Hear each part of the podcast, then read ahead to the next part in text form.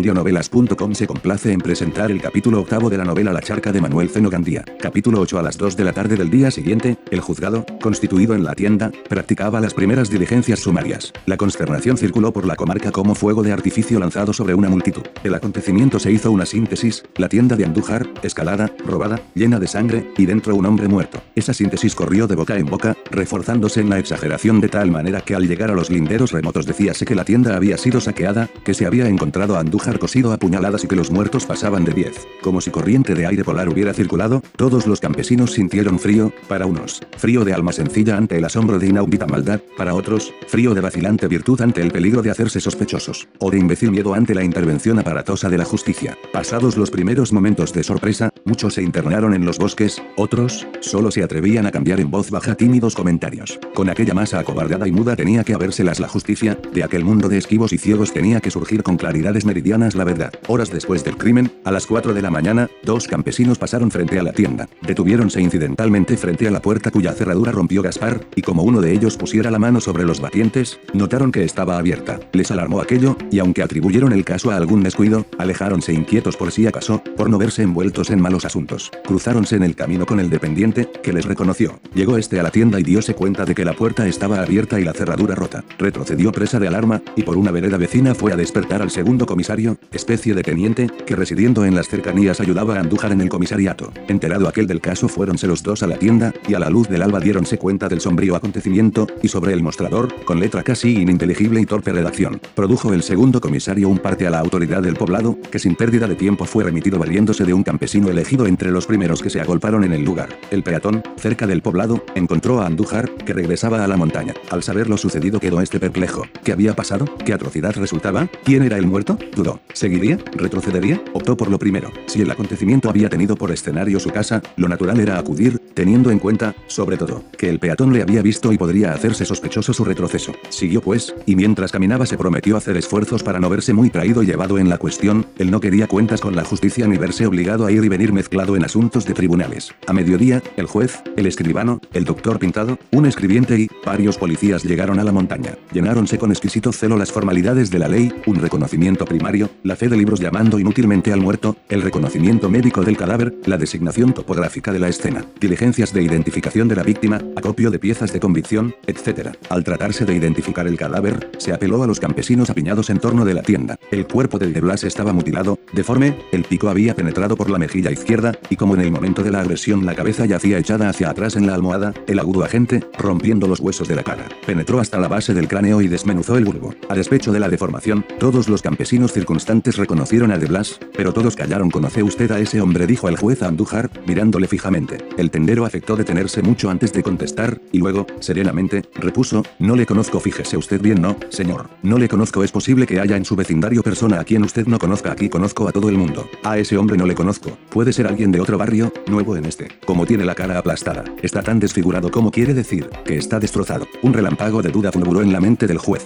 Antiguo y astuto criminalista, duda de la verdadera significación de la frase está tan desfigurado. Llamó a un policía y díjole algo en voz baja. Volvióse al dependiente y repitió la pregunta, ¿conoce usted a este hombre? El mancebo, que antes de la llegada del juez tuvo tiempo de platicar con Andújar, respondió con firmeza, no le conozco ni por el semblante, ni por el cuerpo, ni por las ropas, le conoce usted por nada. En mi vida he visto a ese hombre, no le encuentra usted desfigurado, sí, es decir, no sé, como no le conocía de antes. La pregunta fue repetida a 25 o 30 testigos, no le conozco, no le conozco. Nadie en el concurso conocía al muerto. En el grupo estaba vacío. Habíase levantado tarde, y al dirigirse a la granja de Juan del Salto supo el acontecimiento y acudió atraído por la curiosidad. De lo que hubiera allí pasado no tenía la más remota idea, la más ligera sospecha, sin que se le ocurriera relacionar detalles de su historia de la noche con el desafuero consumado. Requerido por el juez, reconoció a De Blas, pero, como todos, contestó, no le conozco, fíjese usted bien. ¿No encuentra usted en la cara, en el cuerpo, en las ropas, algún detalle que le induzca a pensar quién era ese hombre? Ninguno no le había usted visto nunca en la comarca, nunca no se le parece a nadie de este barrio, no, señor, a nadie. El juez miró a Ciro cara a cara. Había observado algo sospechoso. Hízole acercar y de nuevo le consideró con fijeza. Ciro vestía pantalón y chaqueta de hilo crudo y camiseta de algodón, todo muy usado y raído. ¿Qué manchas son estas? dijo de pronto el juez, indicando unos lamparones color de ladrillo oscuro que tenían la camiseta y los pantalones del joven. Ciro, reconociéndose con viveza, quedó indeciso. ¿Puede usted decirme qué manchas son esas? Yo, esas manchas son de sangre, de sangre sí. ¿Dónde se ha manchado usted de ese modo? Pero, hable usted sin ambajes. ¿Dónde se ha manchado usted de ese modo? El mundo se oscureció para Ciro. Manchas, manchas de sangre. No recordaba haberse visto tales manchas el día anterior. ¿Cómo explicar lo que él mismo ignoraba? La confusión le subió al semblante, púsose más pálido de lo habitual, balbució frases incompletas y solo consiguió murmurar, yo no sé, esto no es sangre, estoy turbado, no sé qué es esto, serénese usted. Tiempo nos queda de poner en claro esa duda. Y dando otra orden reservada continuó su labor. Empezaron las declaraciones explicativas del suceso relacionadas con las primeras noticias que de él se tuvieron. Fue preguntado el mancebo, ¿a qué hora vino usted a la tienda entre cuatro y media y 5 de la mañana vino usted solo solo nadie le vio a usted nadie el segundo comisario, al producir el parte a la autoridad, declara que usted le había manifestado haberse cruzado en el camino con dos hombres. El mancebo vaciló, miró en torno, inclinóse, pellizcando un pliegue de pantalón, rascóse una pierna. El juez, sin perder un solo ademán del declarante, insistió, ¿les conoce usted pues? Sí, les conozco cómo se llaman es que, como era aún de noche, como todavía no era día claro usted les conoció, pero no vio sus nombres. No es eso añadió el juez, arrugando el entrecejo. Vamos, conteste usted continuó, ¿cómo se llaman esos hombres bien? Yo diré, pero, la verdad, yo no estoy seguro de quiénes eran. Me pareció que, ¿qué le pareció a usted? Que eran Tomás Vilosa y Rosendo Rioja. Otra orden reservada fue transmitida a los ordenanzas de policía. Practicóse un minucioso reconocimiento del lugar, tomándose nota de los más pequeños detalles. Dos puertas violentamente abiertas, con las cerraduras rotas, la tapa del mostrador, levantada, restos de sustancias alimenticias, diseminados, pasos vacíos, que olían a cerveza y aguardiente, huella de haber sido registrados todos los cajones, encasillados y aparadores, en el cuarto, un cofre abierto y rodeado de ropas salpicadas de sangre, una tranca de madera en el centro del cuarto, un pico lleno de sangre en algunas pulgadas de su punta, tirado también sobre el pavimento, un puñal de tosco mango, con la hoja completamente limpia de toda mancha, que fue encontrado en el suelo cerca del charco de sangre, un cortafríos debajo del catre, manchado de sangre por encima y dejando en el gran reguero un trozo de pavimento limpio que correspondía perfectamente a las dimensiones del cortafríos, lo que probaba que este cayó antes en el suelo que la sangre de la víctima. Un sombrero de paja sin orma ni forro, sucio, con el vértice de la copa deshilachado y roto, habiendo servido, al parecer, para cubrir una cabeza muy grande, otro sombrero de paja mugriento, hallado en el suelo, también detrás del catre, y, por fin, otros objetos de más o menos importancia, como botellas vacías con indicios de haber servido de candelero, el ronzal en el clavo exterior y varios más que fueron recogidos y anotados. Cuando levantó el juez el sombrero roto por el fondo, todos los presentes reconocieron su procedencia. En lo recóndito de las conciencias sonó el nombre de Gaspar, pero todos callaron, y a las reiteradas preguntas del juez y del actuario no hubo uno que no negara aquel conocimiento no lo sé, no lo sé, no lo sé. Tal fue la frase sacramental que salió de todos los. Ciro, ante aquel sombrero, tuvo un rayo de luz. El asesino había sido Gaspar. No podía dudarse. Recordó el joven la angustia de Silvina, el terror de que la vio poseída, su carrera cuesta arriba, sola, desolada. Ah, qué misterio, qué terrible misterio. Mas él no se precipitaría, pensaría detenidamente antes de cantar, y sobre todo sucumbiría a cualquier sacrificio antes que comprometer a Silvina. Y en el ánimo de Ciro no entraba ni por un momento la duda acerca de la complicidad de la joven. No, ella era inocente, el infame, el asesino era Gaspar. Probóse al cadáver el sombrero de Gaspar. Le bailaba en la cabeza. Insistió el juez. ¿Acaso usar a la víctima sombrero ancho? Mas viose que la desproporción de medidas era notable. En cambio, cuando se hizo igual prueba con el sombrero hallado detrás del catre, no fue posible dudar, aquel sombrero pertenecía a la víctima. Después fue reconocido el cadáver. Se le halló un agudo puñal escondido en la cintura y los bolsillos llenos de objetos que Andújar declaró pertenecerle. De todo se tomó acta. Levantóse un plano del teatro del crimen, registráronse las cercanías, cumpliéronse, en fin, severamente las formalidades de la ley. Por la tarde, el juzgado regresó a la población. Aparte de lo actuado, las primeras diligencias inspiraron al juez algunas previsiones. En la comitiva hizo conducir presos a Andújar, al dependiente, a Ciro, a Tomás Vilosa y a Rosendo Rioja. Una larga lista nominal de vecinos fue también tomada sobre el terreno, y con un arsenal de diligencias primarias y piezas de convicción. Después de cerrar y sellar las puertas de la tienda y enviar delante un cortejo de labradores que conducía en parihuelas el cadáver, volviéronse los intérpretes de la ley al poblado. Durante el regreso, el juez caminaba meditabundo. Caso raro, incomprensible crimen. ¿Por qué dos puertas fracturadas? Si una sirvió para entrar y otra para salir, ¿por qué rotas las cerraduras de ambas? Para abrir por dentro una puerta, basta con levantar el pestillo y quitar la tranca de modo que la cerradura ceda, sin que se necesite romperla. ¿Para qué se rompieron aquellas dos cerraduras? Parecía probable que los agresores fueron varios y trabajaban en cuadrilla. La actitud ambigua de Andújar, su salida la tarde anterior, no bien explicada todavía, su regreso impasible, su poca curiosidad y zozobra ante el robo posible, las vacilaciones del dependiente, su indecisión para contestar, las miradas furtivas dirigidas a Andújar cada vez que era requerido por el juez, la coincidencia del encuentro del dependiente con aquellos dos hombres con quienes se cruzó en el camino, y, finalmente, las manchas, las indudables manchas de sangre en la ropa de Ciro, hicieron pensar al juez en la posibilidad de un atentado en cuadrilla, mas enseguida desechaba la hipótesis. ¿Cómo pensar que Andújar se robara a sí mismo? ¿Cuál, entonces, había sido el móvil del crimen? ¿Matar al hombre hallado en el catre? Tal vez una venganza, una celada, una intriga para deshacerse de un enemigo. No, inconcebible. El muerto tenía los bolsillos llenos de objetos de la tienda. Luego el muerto era también agresor. Entonces, ¿por qué caer asesinado? Una lucha surgida ante el botín.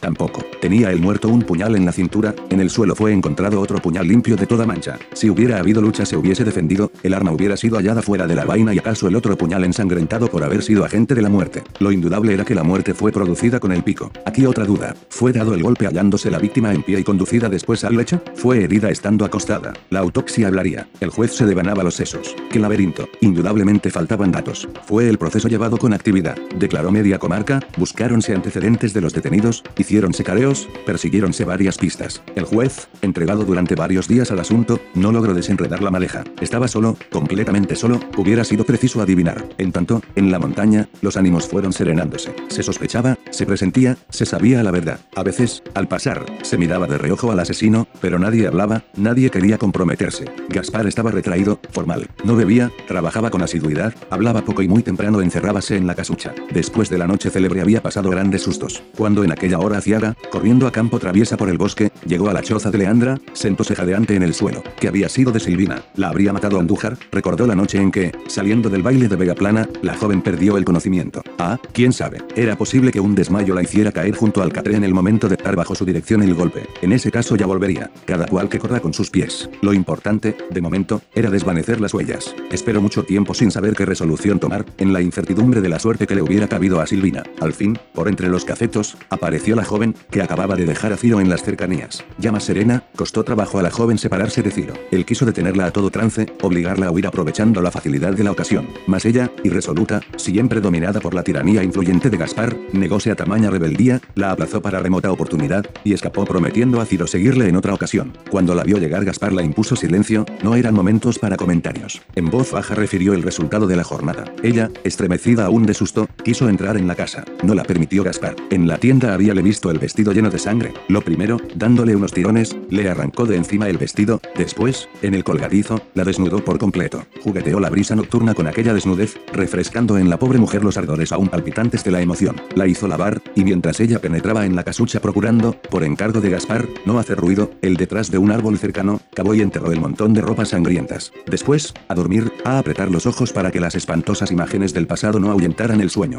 Silvina, cruelmente combatida por las emociones, estaba estuporada, casi insensible. Al tenderse, sin embargo, en su rincón, el recuerdo de las escenas de la tienda contrajo su semblante con la amargura de un sollozo, y enseguida el recuerdo de los amantes arrebatos de Ciro borró el sollozo y dibujó una sonrisa. Sonriendo, quedóse dormida. Desde aquella noche Gaspar no vivió tranquilo. Sentía necesidad de huir, ¿mas cómo? Estaba seguro de que mucha gente sospechaba de él gracias al maldito sombrero, y se reconocía entregado a todo el mundo, expuesto a la delación de cualquiera. Su inquietud subió de punto cuando Galante, llamándole a solas, sin ninguna clase de explicaciones, le dijo, cuidado, mucho cuidado, y mucho ojo. Era indudable que le rodeaban grandes peligros. Si te prendían, ¿quién garantizaba la discreción de Silvina? Ella iría también a la cárcel, hablaría claro y entonces le fastidiaría para siempre. El único partido aceptable era huir, lejos, bien lejos. Y su cavilación siempre terminaba preguntándose, ¿cómo huir? En uno de aquellos momentos de reconcentración te pareció encontrar un asidero, la vieja Marta. Él, desde la noche del baile, había dado tres o cuatro asaltos al erario de la vara, pero sangrándolo siempre de sumas pequeñas. ¿Por qué no dar el escobazo final? Tembló ante la idea de una nueva hazaña tan desgraciada como la otra, mas aunque hizo esfuerzos para disuadirse a sí mismo, acabó por convencerse de que sin dinero estaba imposibilitado para todo. Con algunos pesos podría dar solución al conflicto. Ese proyecto se hizo en el idea fija. Silvina lloraba con frecuencia a solas, sin que se diera cuenta de lo que con más agudeza la afligía. Era el pasado, con sus remordimientos, la vida infeliz que arrastraba, la triste suerte de Ciro, inocente y encerrado en un calabozo. Muchas veces pensó que no le sería difícil invertir los términos, explicar el origen de las manchas de sangre encontradas en las ropas de Ciro y sacarle de la cárcel, metiendo en su lugar a su marido. Reconocía ella que su conducta no era buena, que no obraba bien. Procediendo con honradez debía decirlo todo, todo. Pero ¿qué sería de ella si hablaba? También ella era cómplice, había concurrido al escalamiento, había salido manchada de sangre, aún caliente. La prenderían, la sentenciarían como cómplice, como agresora. ¿Cómo explicar el dominio de Gaspar llevándola al crimen? ¿Quién habrá de creer que contra todas sus tendencias y contra todos sus instintos concurrió al atentado obligada por una voluntad más fuerte? En su ignorancia no encontraba palabras para expresar tan encontrados sentimientos. Si la prendían, Ciro quedaría libre y ella, una vez más, veríase arrastrada por aquel hombre maldito, que la empujaría a un presidio, a una cadena por toda la vida, y temblaba de espanto y callaba. Cuando le confió Gaspar su proyecto de huir, sintió la limosna de un instante de alegría. Elevó el alma a Dios y suplicó fervorosa y contrita que el proyecto tuviera buen éxito. Sola, sola sin él, podía morir dichosa después de haber gozado un minuto de aquella soledad. Leandra, como siempre, daba el flácido seno a Pequeñín y lavaba en la piedra ancha y plana del río. En aquellos días estaba recelosa, contemplativa, mirando a hurtadillas las evoluciones de Gaspar, observando a Silvina. Sospechaba, tenía indicios de que la atrocidad de la tienda le andaba cerca. La noche del crimen o Y o algo. Rumores inciertos, un regreso de velorio en el que Gaspar y Silvina no amanecieron, ruidos extraños en el colgadizo, respiraciones contenidas. Silvina levantándose al siguiente día con la camisa de que se había despojado antes de salir para Vega Plana, sin que la que llevó puesta y el vestido de color oscuro con que se atavió para el nocturno pésame se volvieran a ver en los rincones de la casa. Un conjunto de pequeños detalles de dudosa significación. Gaspar, al parecer tranquilo, aquietado, solícito, alejado del bullicio y con frecuencia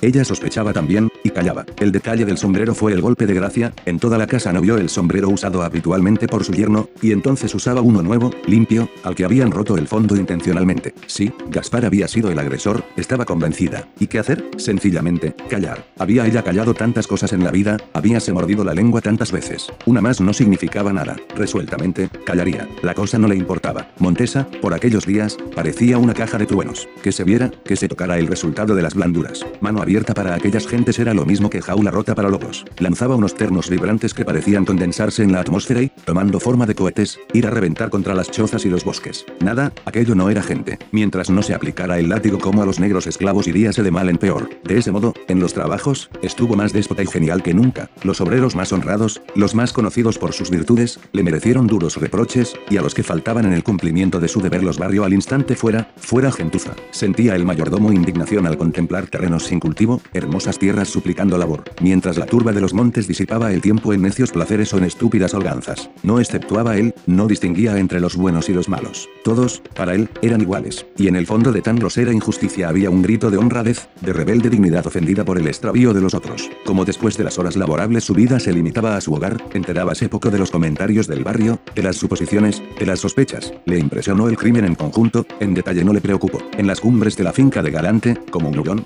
confinábase Marcelo. Qué días, qué noches de angustia en su choza, qué dolor, qué inmenso susto cuando al conocer los resultados de la jornada se enteró de la prisión de Ciro. Su pobre hermano corría peligro. Pero qué manchas eran aquellas, ¿sería su hermano también un canalla capaz del crimen? ¿Habríanle dado Gaspar y de Blas participación en aquel horror? No se resolvía a creerlo. Quedábase muchos días en la choza, manteniéndose de algún fiambre, imposible para el trabajo, dominado por enfermiza laxitud. Aparte de sus terrores, todo le era indiferente. A nada aspiraba, nada quería, vivir, solo vivir, sin que le estremeciera el miedo, aunque no comiera más que un banano o algunas frutas silvestres. En su soledad veíase perseguido por las zozobras. Eran diabliposas que le revolaban en tono, hostigándole con punzante insistencia. Un día estuvo a punto de caer desmayado, el comisario interino le notificó que el juez le había citado para declarar. Declarar, ¿quién hubiera querido olvidarse de todo para no sufrir? Mas no hubo evasiva, al siguiente día emprendió a pie la penosa caminata hasta el poblado, sin que se le ocurriera por qué había sido llamado. La figura macilenta del joven inspiró lástima al juez. Le latían los vasos del cuello, sus ojos miraban con languidez de sufrimiento. Como desde los primeros momentos la personalidad de Ciro se creyó la más importante en el proceso, y lo sé con él muy delgado. Obligósele a explicar, minuto por minuto, el empleo que dio al tiempo durante la noche del crimen. Ciro se encerró en la mentira, referir su encuentro con Silvina, su ronda desde las primeras horas de la roche, su retirada a la choza después de las 4 de la madrugada, jamás. Él no quería ni remotamente comprometer a la joven. Así pues, respondió mintiendo, se había acostado la noche del crimen a las 8 de la noche. Puesto en claro su método de vida, el juez necesitó oír la declaración de Marcelo, que había de confirmar, o no, lo dicho por Ciro. Oiga usted, dijo el juez, su declaración es potestativa. ¿Comprende usted Y o o? contestó Marcelo,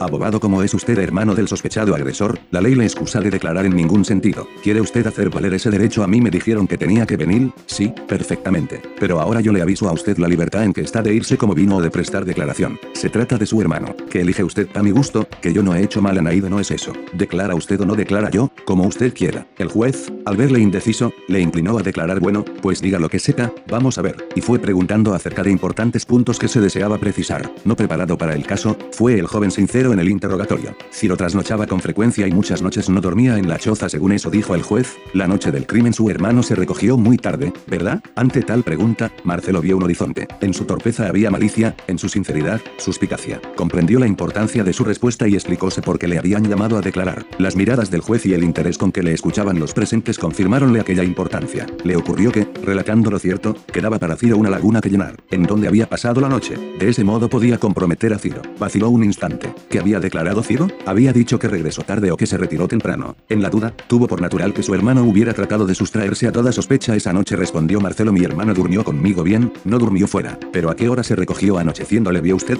¿Está usted seguro de que era temprano? Sí, señor las noches en que regresaba tarde, le oía usted llegar, despertaba usted sí. Señor siempre siempre no acostumbraba a su hermano levantarse después de acostado y volver a salir nunca, una vez acostado, caía que ni piedra, y cuando trasnochaba. ¿En qué empleaba el tiempo? Generalmente eso sucedía cuando tenía entre manos algún. Marcelo se detuvo, sin atreverse a pronunciar el vocablo algún qué, todos los presentes sonreían, todos comprendieron vamos, diga usted pues, cuando tenía algún chivo, alguna aventura amorosa anja, era eso frecuente las más de las noches en suma, que hizo su hermano esa tarde. Después que terminó el trabajo en la finca del señor del Salto llegó a casa, se tumbó a mi lado y se durmió hasta los claros del día. Cuando la declaración dio fin, respiró Marcelo libremente.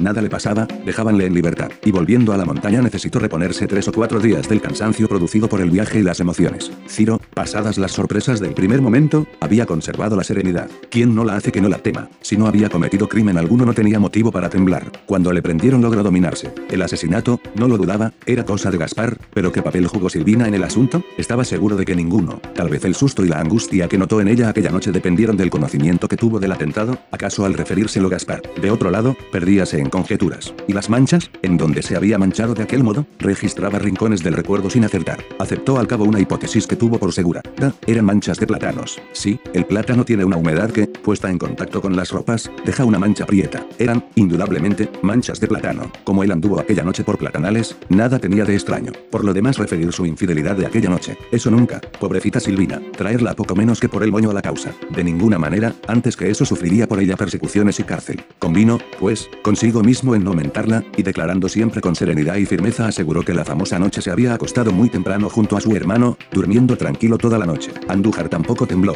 le pareció brutal que le prendieran, e ingresó en la cárcel seguro de ser escarcelado en breve. Se había hecho sospechoso por algunos detalles, pues sospechar no era comprobar, ya se convencerían de su inocencia. De otro lado, los acontecimientos le hicieron cavilar mucho. No podía explicarse por qué su primo tuvo tan trágico fin. Si Gaspar era, como no lo dudaba, autor del asesinato, que pasó entre ellos? Porque de Blas, con los bolsillos llenos y con un puñal al cinto, había sucumbido en lucha con un mandría como Gaspar, no veía claro, e inútilmente trataba de explicarse la intrincada urdimbre del crimen. De todos modos quedaba libre del célebre primo. En verdad que le perjudicaba mucho la clausura de la tienda, pero ya se repondría del perjuicio impulsando el nuevo negocio bancario y aumentando su predio con terrenos comprados a los colindantes, sobre todo el cerezal, el deseado cerezal de la vieja Marta, negocio que pensaba no dejar de la mano. Marta, ante los acontecimientos, hizo aspavientos y maldijo de los malos. El asalto de la tienda la impresionó, por la experiencia que su desconfianza adquiría. Ella estaba también expuesta a parecido atentado. Su dinero, repartido en montones, permanecía ignorado de todos, mas comprendía que en cualquier momento estaba en peligro de que le descubrieran los escondites, de que la despojaran. Cuando se convenció de que había sido Gaspar el bárbaro agresor, no tuvo sorpresa. Conocía bien ella las prendas de aquel pillete y le creía capaz de todo. Como el daño ajeno hace pensar con frecuencia en la propia seguridad, Marta perdió el sueño muchas noches pensando en que la hicieran víctima de otro atropello. Contó y recontó mentalmente su tesoro, ideó nuevos y más recónditos lugares a donde cambiar sus montones, reconoció la necesidad de un recuento efectivo, para convencerse de que ni un solo céntimo faltaba en su erario. Se impuso, pues, una labor fatigosa en la que sufrió mil sustos imaginándose sorprendida a cada instante. Entre unas piedras del bosque buscó su oro, contó onzas, medias onzas, centenes, todo intacto. Más allá, entre unas malezas, contó, de bruces sobre la tierra, un paquete de pesos. Ni uno faltaba de su cuenta. Luego, junto a la gran ceiba, desenterró la tinaja. Contó una, dos, tres veces, sudando gruesas gotas, con el corazón oprimido, casi sin aliento. Gran Dios. Faltaba, faltaba dinero. Deteníase, meditaba sumando en la memoria las cantidades guardadas en diferentes épocas, y volvía a contar. Faltaba dinero. Los treinta y tantos pesos de aquel buen domingo hicieron subir el depósito a 250, y allí solo había 200. El día se nubló para Marta. Febrilmente aulló en otro lugar, cambió la tinaja, y jadeante, llorosa, con lágrimas de rabia, rebujóse en su hamaca. Voló entonces la imaginación. Era indudable que la habían robado, que la estaban robando, que la robarían el último chavo. Pasar una vida de escasez y miseria para que en un minuto la desvalijara un pícaro. Y cuando así pensaba el nombre de Gaspar le danzaba delante de los ojos como denunciándose a sí mismo. No dudó, Gaspar había robado y matado en la tienda, Gaspar la robaría y la mataría a ella. Todo el mundo conocía en el barrio al autor del crimen, y, sin embargo, el malvado estaba suelto, amenazando con la impunidad del sosiego de todos. Ella no podía vivir de aquel modo, cualquier noche la estrangularía Gaspar. Así pues, la vieja aprestóse a la defensa. Comprendió que no podría probar el robo de que había sido víctima, ni tampoco era conveniente vociferarlo, porque entonces todo el mundo sabría que ella enterraba dinero No, lo conveniente era buscar medios indirectos. Una idea satánica le ocurrió, puesto que Gaspar era el autor de la fechoría de la tienda, puesto que todos habían reconocido al dueño del sombrero, puesto que todos callaban, ella hablaría. Ella empujaría a la cárcel a aquel bribón y entonces respiraría tranquila. Con vacilante paso dirigióse al cuartelillo, en donde, a pocas millas de distancia, estaba destacado un pelotón de la Policía Federal. Preguntó por el jefe y díjole que ella conocía al dueño del famoso sombrero y quería declarar ante el juez. Fue conducida al poblado, y, a poco, sonó por primera vez en la causa el nombre de Gaspar. La declaración de Marta produjo una orden de detención contra Gaspar, y dos o tres días después de la denuncia la policía buscaba en el barrio al célebre marido de Silvina. Ya declinaba el día cuando por el cerro en donde estaba la casucha de Leandra subía a la guardia montada. Estaba Gaspar sentado en el umbral, Silvina y Leandra hormigueaban por allá dentro. El rumor llamó la atención de Gaspar, quien asomándose a la ladera por donde serpeaba el caminillo vislumbró entre el follaje los uniformes. Aquello no fue correr, fue cuerpo disparado por el arco del miedo. Huyó Gaspar con velocidad inaudita. La montaña, con su laberinto de bosques y plantíos, fue el seno profundo en donde se desvaneció la criminal silueta. Cuando los guardias llegaron a la casucha no hubo trazas del perseguido. Sorprendidas y llenas de temor, las mujeres no atinaron con una respuesta serena. ¿En dónde estaba Gaspar? No lo sabían. La policía, conocedora del barrio, acostumbrada al laberinto de los montes, dio por cimas y hondonadas una batida. Gaspar no estaba en el barrio, nadie sabía su paradero. Al día siguiente de esa pesquisa, Galante descendió al poblado y estuvo muchas horas en los muelles. Viósele de partir en secreto con gentes de mar, platicando buen tiempo con el capitán de un balandro próximo a partir en viaje intercolonial. Con exactitud nada se supo, mas en la comarca todos afirmaron que Galante había embarcado a Gaspar, librándole de caer en manos de la justicia. La requisitoria del juez no tuvo resultado. El más resistente cabo suelto, el asidero más firme a que la ley pudo asirse, había sido cortado en la sombra por Galante, por el rico propietario, por el futuro banquero que en la razón Andújar y Galante debía continuar representando en la colonia, en su país, en el mismo suelo en que naciera, el papel de maestro mudo, por el opulento corruptor para quien granulaban los plantíos y florecían los bosques. La denuncia de Marta hubiera hecho luz, la protección de Galante, ahuyentando a Gaspar, borró la verdadera pista del crimen. La verdad, la justicia, el bien de todos, sufrieron. Solo medró la avara, viéndose libre de la presencia del malvado. La causa no prosperó, un tumulto de indicios contradictorios la hicieron confusa y un móvil no descubierto inextricable. De las innumerables declaraciones nada resultaba, como no fuera el convencimiento de que algo existía callado por todos. Las contradicciones, los careos, las pruebas, nada dio resultado. Los campesinos Rosendo Rioja y Tomás Vilosa explicaron el empleo de su tiempo, su presencia en las cercanías de la tienda y su encuentro con el dependiente. Fue imposible imputarles culpabilidad. Andújar probó su coartada. Muchos le vieron en la población durante la noche del atentado. Depusieron varios amigos y conocidos del tendero, un almacenista, que declaró haberle dado hospitalidad, el cochero de un carruaje público, que a altas horas de la noche lo condujo a su alojamiento, el dueño de una casa de comidas, en donde cenó, y, finalmente, el mismo Andújar exhibió un recibo de depósito cuya fecha, tinta y carácter de la letra comprobaban que en los momentos en que se cometía el crimen el tendero contaba y depositaba una suma de dinero que debía quedar guardada en el poblado. No vio claro el juez en aquellos hechos coincidentes, precisamente en la tarde antes del atentado, Andújar sustraía sus valores. ¿Fue casualidad? ¿Fue previsión? Sospecha insistente le cabalgó al juez en los espejuelos, mas las hipótesis no tuvieron confirmación y las sospechas continuaron en su estado de aéreos fantasmas. Acreditó el dependiente haber pasado toda la noche en su domicilio del monte. Su encuentro con los campesinos precisó la hora de la mañana en que se dirigió a la tienda, el segundo comisario declaró en menudos detalles la alarma que poseía el joven cuando fue a despertarle. La circunstancia de haber sido rotas las cerraduras en tanto que tenía el mancebo una llave con la cual, después de haber sido agresor, pudo abrir cómodamente la puerta, fue detalle de importancia que no permitió sospecha, así. De las sombras del proceso nada resultó tampoco contra el dependiente. En el foco de la duda quedó Ciro. La declaración de Marcelo asegurando haber permanecido su hermano en la choza toda la noche. La declaración de multitud de campesinos afirmando que durante algún tiempo Ciro no había usado otro sombrero que el que llevaba puesto en el momento de ser detenido. La desproporción entre la medida del sombrero hallado en la tienda y la cabeza del joven, el no haber una sola manifestación testifical que le comprometiese, todo parecía alejar de él las sospechas. Sin embargo, las manchas de sangre mantenían la duda. Ciro juró que aquellas manchas debieron ser producidas por la resina del plátano, mas al ser preguntado dónde, cómo y cuándo se manchó, nada pudo precisar. Con firmeza, con acento honrado, declaraba, primero, que no podía explicar las circunstancias originarias de las manchas, segundo, que se inclinaba a creer las producidas por el roce de sus ropas con semillas de bananas, que en aquellos días había ayudado a transportar, tercero, que no se había fijado en las manchas hasta el momento en que fueron descubiertas por el juez.